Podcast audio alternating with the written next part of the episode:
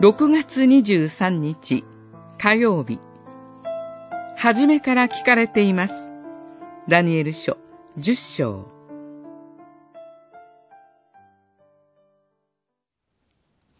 ダニエルよ。恐れることはない。神の前に心を尽くして苦行し、真意を知ろうとし始めたその最初の日から、お前の言葉は聞き入れられており、お前の言葉のために私は来た。十章十二節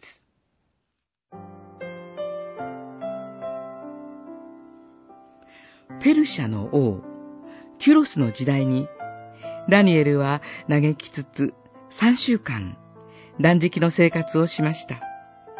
二節には、三週間にわたる嘆きの祈りをしていたとあります。その期間が過ぎて、チグリス川のほとりで朝の衣を着、純金の帯を締めた人と出会います。体は宝石のようで、顔は稲妻のよう、目は松明の炎のようともあります。壮大な幻によって地に倒れてしまったダニエルに見つかいが語りかけます。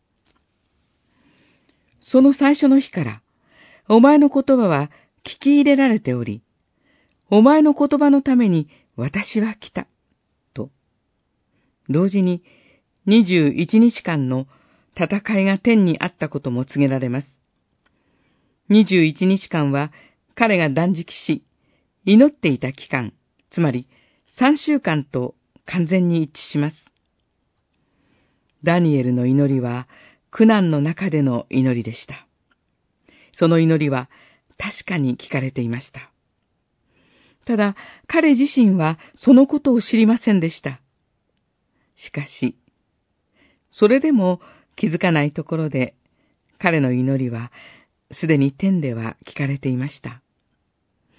私たちの祈りも、私たちが気づいていないときに、まだ聞かれていないようにしか思えない時にも、初めから聞かれています。